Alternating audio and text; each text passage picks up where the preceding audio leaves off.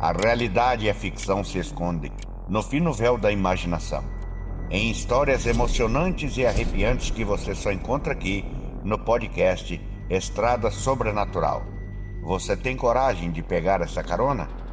Vem comigo, eu vou te contando no caminho.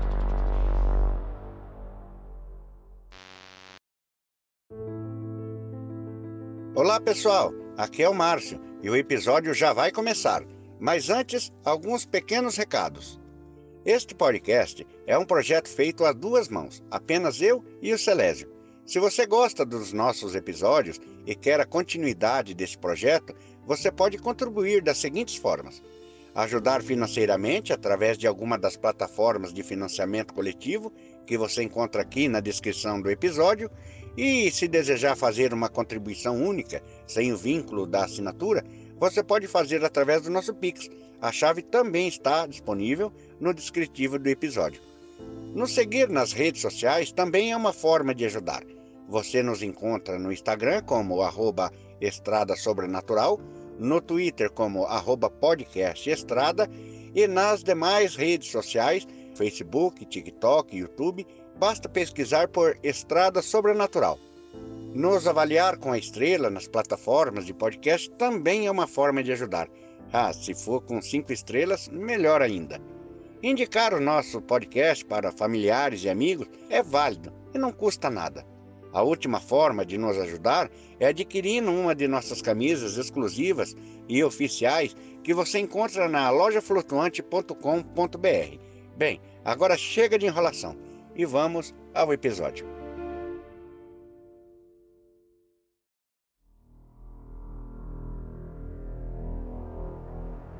Às vezes eu vivo falando nos meus causos, contando as minhas histórias, e sempre falo: quando o sobrenatural quer te pegar, ele vai dar um jeitinho e vai te pegar. E muitas vezes o sobrenatural você mesmo cria, devido a um, uma circunstância de angústia, a um sofrimento, a um trauma, o sobrenatural sempre vai estar, tá, sempre vai te pegar. E, e essa história que aconteceu comigo, não faz muito tempo, mas me marcou bastante, é o que me dá o rumo para falar. Quando o sobrenatural quer te pegar, ele vai dar um jeitinho e vai te achar.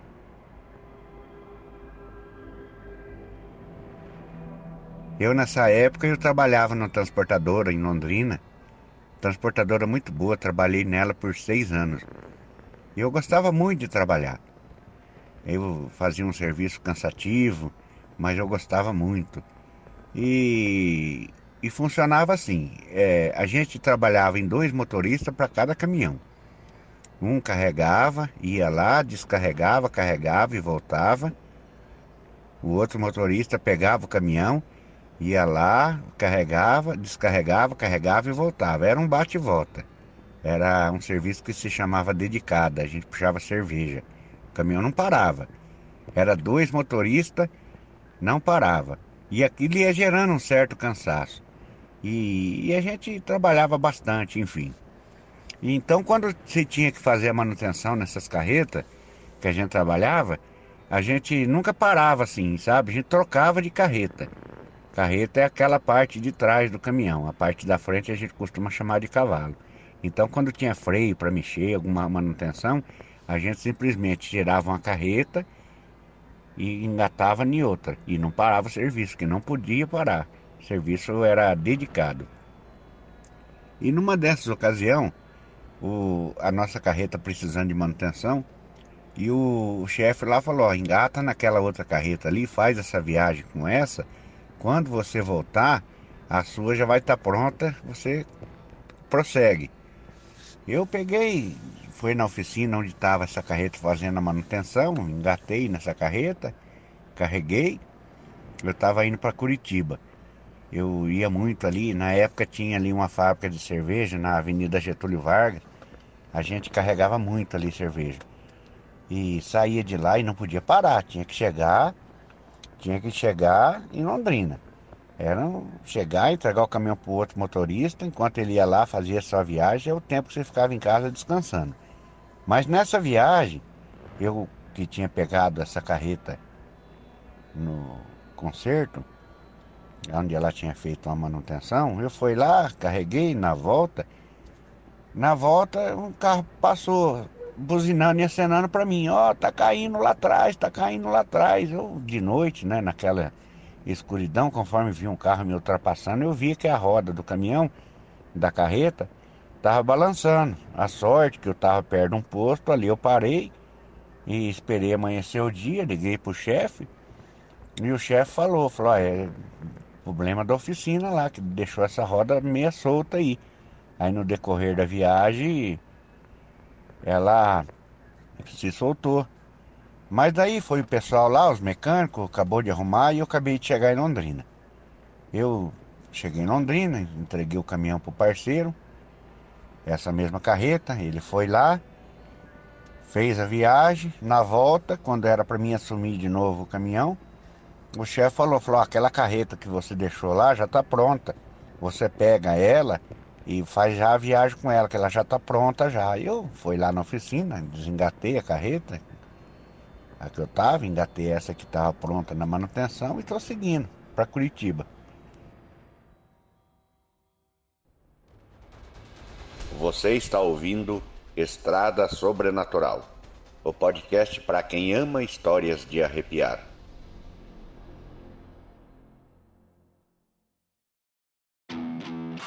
Fala galera, aqui é o Giovanni, eu sou fundador da Norden.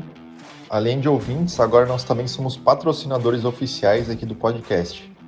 A Norden é um e-commerce focado em meias diferenciadas, estilo cano longo, com estampas exclusivas e qualidade premium, ideais para quem busca conforto aliado ao lifestyle. Dispomos também uma linha de camisetas básicas e estampadas, meias de performance para ciclismo e corrida meias sapatilhas invisíveis e em breve lançaremos nossa linha underwear. Quer conhecer todos os nossos produtos? Então acesse o primeiro link na descrição. E agora, de volta ao episódio.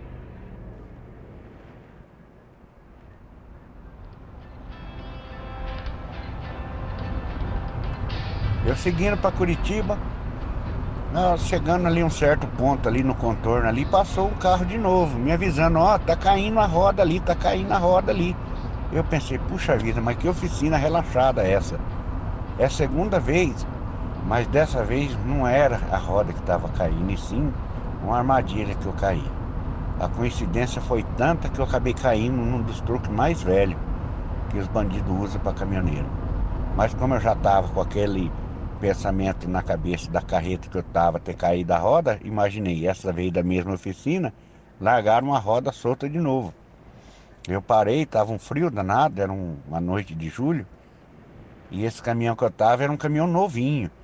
Eu tinha tomado banho, jantado, estava de bermuda, chinelo, camiseta, liguei o ar quente do caminhão, a noite estava fria, mas dentro do caminhão estava gostoso, e eu segui naquela viagem até que chegou em Curitiba, onde passou esse carro me alertando que tinha alguma coisa caindo. Eu automaticamente parei o caminhão, porque eu vou deixar uma roda cair, causar um acidente, mesmo que é um lugar perigoso, mas não tinha como eu não parar e prosseguir. Eu desci do caminhão, dei a volta assim pela esquerda, vim pela direita, beirando o acostamento, olhei, estava tudo normal. Quando eu cheguei de frente com o caminhão, parou um carro. Parou um carro com dois bandidos com um revólver na mão. Um revólver grande, brilhante, eu não entendo muito de arma, mas imagino que devia ser uma arma poderosa. E me rendeu. E me apavoraram ali, entra no carro, entra no carro, entra no carro, e me puseram na traseira daquele carro ali. E nisso um dos bandidos desceu, montou nesse meu caminhão e foi embora. E eles ficaram andando comigo para lá e para cá, para lá e para cá na rodovia lá. E imagino eu, enquanto desse tempo, para eles sumir com esse caminhão que eles tinham me tomado. E eu ficando ali agoniado, sem, sem saber, eu nunca tinha passado por uma situação dessa. E, e ali agoniado, e, e eles ficam abaixados, fica abaixado na traseira do carro ali. E eles apontando aquele revólver para mim, até que eles entraram por uma estradinha de terra e, e parou o carro, já era madrugada, e pediu para mim descer do carro, baixar a cabeça e descer naquele barranquinho, naquela estrada de terra, onde eu vi uma lagoa assim beirando. Mas conforme eu estava tão agoniado, tão apavorado, que conforme eu ia descendo, a impressão que eu tive é que eu tava descendo dentro de um buraco. Falei, pronto, é hoje que eu vou, vou, vou morrer, né? Aquilo foi me dando uma sensação, um estresse, um, um, nervoso tão grande, não, e nem frio eu tava sentindo. Eu desci, fiquei ali, o bandido com o revólver ali, apontado para mim, eu com aquele medo, apavorado, e eu falei pro bandido ainda, falou, ó oh, meu amigo, se você for me matar, atira logo na cabeça, que é pra para eu não ficar sofrendo aqui, né? E olha para você ver o tipo de pensamento, o que, que eu falei pro cara. E o, e o bandido falou para mim, é só você não querer dar uma de herói aí que você não vai morrer não. É só você não reagir. Eu falei, eu não tenho por que reagir. O caminhão é da empresa, isso aí tem seguro. Eu não tenho nada, meu amigo. Deixa eu em paz. Só você ficar quieto aí. Senta aí, tinha uma pedra lá, fiquei sentado ali. E ele fica com a cabeça baixa. E aquele revólver, assim, conforme tava a lua cheia, assim, batia, assim, clareava, assim aquele revólver. Era um baita de um revólver. Eu fiquei ali agoniado, ali, cabeça baixada, de vez em quando eu ergui o olho assim, olhava. Aquilo foi me dando uma sensação de estresse tão grande. E o cara começou a me apavorar. Falei, é motorista, você sabe rezar? Vai rezando aí, porque a hora que chegar a sua hora você, você vai encontrar com Deus. E eu aquilo, agoniado, eu nunca tinha passado por uma situação igual essa. Eu pensava assim só na, na minha família, pensava nas minhas crianças, eu pensava no que, que ia ser do meu filho, eu ficar ali. Eu nunca tinha passado por uma situação dessa. E eu chegou a um certo ponto assim que o meu nível de estresse nervoso foi tão grande que eu falei para ele, falou, oh, meu amigo, você quer me matar, você me mata. Mas atira na cabeça. Porque eu tinha medo de ficar levar um tiro, ficar sofrendo ali, sem recursos, sem. E olha pra você ver o nível de estresse que eu cheguei. E eu ali de cabeça baixada, pensando em Deus, pensando na minha família, agoniado, tremendo. E eu pensei comigo, falei, eu vou, eu vou morrer mesmo. Eu vou pular em cima desse cara e eu vou tentar pegar essa arma dele, eu vou, eu vou tentar fugir daqui. Só que eu pensava isso, mas ao mesmo tempo, o carro que tinha trazido nós ficou em cima ali da pista, da, na estradinha de terra. Conforme nós desceu o barranco, esse bandido ficou comigo apontando a arma. E o carro ficou na estradinha de cima com mais um lá. Aí eu pensava comigo, falei, se eu avançar nisso daqui para tentar fugir, o outro lá vai me pegar. E eu vou acabar morrendo do mesmo jeito. E pensando, mas eu estava pronto para dar um pulo em cima dele. Eu nem que fosse para mim sair nadando naquela lagoa, eu sair correndo na escuridão, eu eu estava numa agonia, num estresse tão grande, num apavoramento tão grande que eu a única, a única saída que estava me chegando para me fazer era isso, porque eu não estava aguentando mais ficar ali naquela, naquela, naquele momento assim de, de agonia, não estava aguentando mais. Eu estava pronto para reagir, pronto para pular em cima, tentar dar um jeito, sair pensando na minha família, pensando na, em Deus, pensando, passava um filme na minha cabeça assim. Eu, quando eu estava pronto para pular em cima dele, que eu ia tomar impulso, eu ergui o olho assim para cima, assim. Eu vi do lado do bandido a figura do meu pai. Como se falasse assim para mim: calma, calma, você vai sair dessa, calma. Tipo estendendo a mão aberta assim, me segurando: calma, calma. Eu juro que eu vi isso. E aquilo me deu um certo alento, um certo conforto, porque eu senti uma solidão tão grande que eu nunca passei na minha vida e olha que eu sou acostumado a andar sozinho. Eu sou acostumado a vida inteira a andar sozinho nas estradas, na escuridão, estrada e mais estrada, sempre tive sozinho. Mas aquela solidão que eu senti naquele momento foi tão grande e eu tinha tanta vontade de sair dali, de, de, de, de reagir, de pular em cima, o nível de estresse meu estava tão elevado que a hora que eu tomei aquele impulso que eu ia pular em cima, no momento de distração desse bandido, eu vi a figura do meu pai do lado desse bandido. Ele estendeu a mão assim, abriu a mão como se me dissesse: Calma, calma, calma, não faça isso. Eu abaixei a cabeça assim eu já estava chorando, sabe? Não estava demonstrando para o bandido, mas eu já estava chorando. Eu abaixei a cabeça e pedi para Deus, meu pai, me tire dessa situação. E eu emocionado de ter visto a figura do meu pai do lado desse bandido, como se estivesse me segurando. E de repente, do nada, me deu um. Tava uma noite fria, mas de repente me deu assim um calor assim, me deu uma paz, me deu um alento. E eu peguei e falei pro bandido, falou, ó, eu não tenho nada, cara, eu só tenho os braços para trabalhar e a família para para me cuidar, cara. Não me faça nada, leva o caminhão, não é meu, é da empresa, você tem seguro. O, o bandido falou para mim assim: Ó, oh, motor, você é um cara gente boa, você tá aí quietinho, não vai te acontecer nada não, pode ficar sossegado. Só tô aqui porque eu tenho que cuidar de você enquanto eles levam o caminhão embora, mas pode ficar sossegado. Não vai te acontecer nada não. Eu me deu aquela sensação de paz assim por uns minutos. Nisso, conforme eu fui me acalmando, eu fui sentindo frio. Era um mês de julho, tava muito frio, pois o bandido, ele arrancou uma da jaqueta dele e deu para mim. Falou, toma, tô, bota essa jaqueta aí que tá muito frio. Coloca essa jaqueta aí. Eu falei, meu amigo, não precisa, não bota a jaqueta aí que tá frio, rapaz. Eu peguei a jaqueta, coloquei assim, eu tava de bermuda e chinelo. Ele falou para mim, falou, ó, só mais um pouquinho só, daqui a pouquinho nós já vamos te liberar. E ele falando no radinho amador, junto com outro, imagina o que estava no caminhão. Aí quando chegou uma mensagem assim, naquele radinho amador. E daí, o motor tá legal aí? Tá tranquilo? Quis dar uma de herói? Aí esse que estava comigo respondeu, não, o motor é gente boa, ficou quietinho. falei, não, beleza, pode liberar ele aí que já tá feita a fita. Me lembro bem que ele falou isso. Aí falou, vamos subir. Aí subi a estradinha com eles assim, montei dentro do carro, o outro tava lá dentro do carro lá. Montei dentro do carro e, e eles andaram comigo para lá, para cá, e largaram eu na rodovia, não tinha bem amanhecido o dia ainda, mas de longe assim eu vi um posto.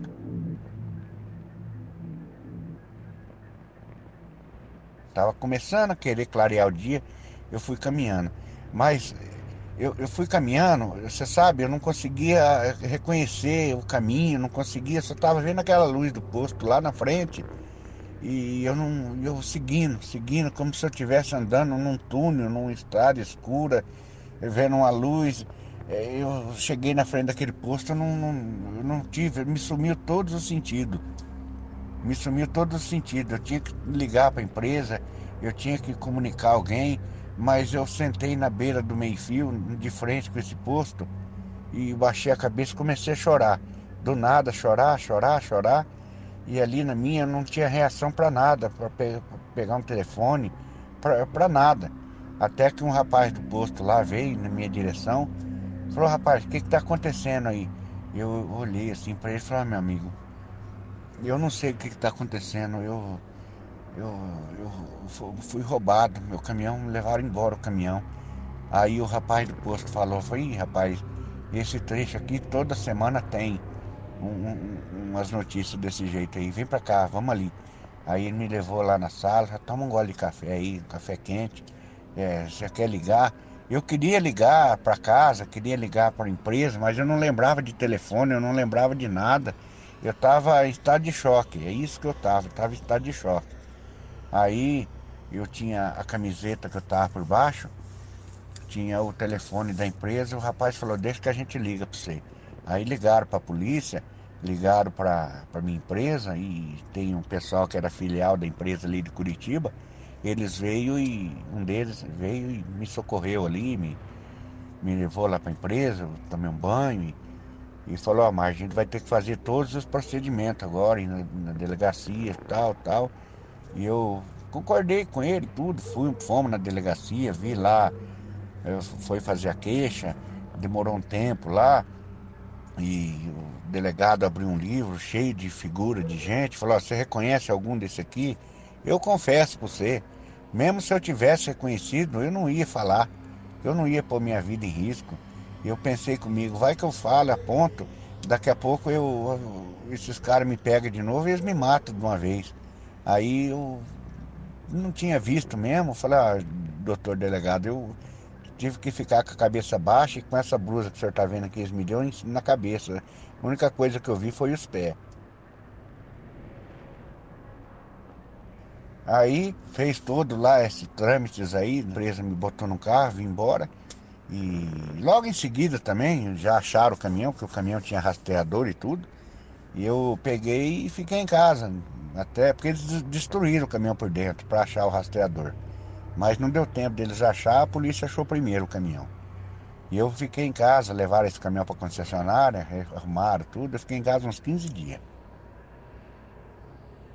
Passado, mais ou menos, uns 20 dias que eu retornei ao trabalho, depois desse trauma, eu inclusive tinha até pedido a conta do serviço, que eu estava tão em estado de choque. O pessoal lá são muito gente boa, gostavam muito de mim, eu também gosto muito, gostava muito de trabalhar lá. Eles falaram, não, mas fica tranquilo, isso é coisa vida. Não, eu preciso trabalhar e vou continuar. Eu voltando para o mesmo serviço, para quem sai ali dessa fábrica de bebida que ficava na Avenida Getúlio Vargas, ali em Curitiba, a gente pegava o caminho de volta e para sair, para pegar a BR-277, ainda dentro da cidade, tinha uma sequência de três subidas, três top, a gente costuma falar top. E naqueles top, todos eles tinham sinaleiro, onde sempre a gente parava num top daquele, movimentado, e para esperar o sinaleiro abrir para continuar até sair na rodovia. Depois de eu ter feito umas duas ou três viagens, eu tô ali parado no sinaleiro daquele. Um rapaz de moto buzinou. Buzinou e eu olhei. Ele ergueu a viseira do capacete ali e eu pude ver que era um daqueles bandidos que me pegou. Aí eu fiquei imaginando, falei, você imagina se eu tivesse reconhecido o cara e falado, se uma hora dessa eu ia levar era um tiro. Porque eu não. Eu imaginei que seria o bandido que me buzinou, porque em Curitiba eu não conheço ninguém e, e pelo jeito que ele fez assim, falei, esse é um dos bandidos que me pegou. Isso faz muito tempo já, e eu confesso que eu não tenho vontade nenhuma de, de ficar andando aí por essas estradas aí de noite sozinho, que é, é muito perigoso. E depois dessa passagem aí, eu fiquei traumatizado a tal ponto que se hoje passa um carro por mim e daqui a pouco ele passa de novo, eu já percebo que é a segunda vez que aquele carro está passando por mim, eu já fico desconfiado. A gente fica com medo, né? E essa foi uma passagem onde que eu consegui, não sei se por um, por um estado de choque, por agonia, por medo, de ver o meu pai do lado, me acalmando. Eu imagino que talvez seja coisa da minha cabeça naquele momento de agonia, mas é, foi o que me segurou de não ter talvez reagido e talvez hoje eu não estaria nem aqui para contar essa história. Eu não desejo isso para ninguém que eu passei e, e como sempre vi o meu pai como herói e essa foi mais uma das vezes, mesmo ele não estando entre a gente, mais uma das vezes que ele conseguiu me ajudar.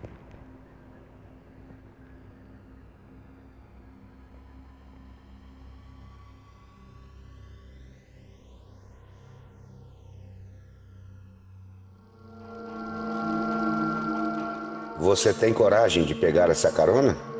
Vem comigo. A estrada é sobrenatural.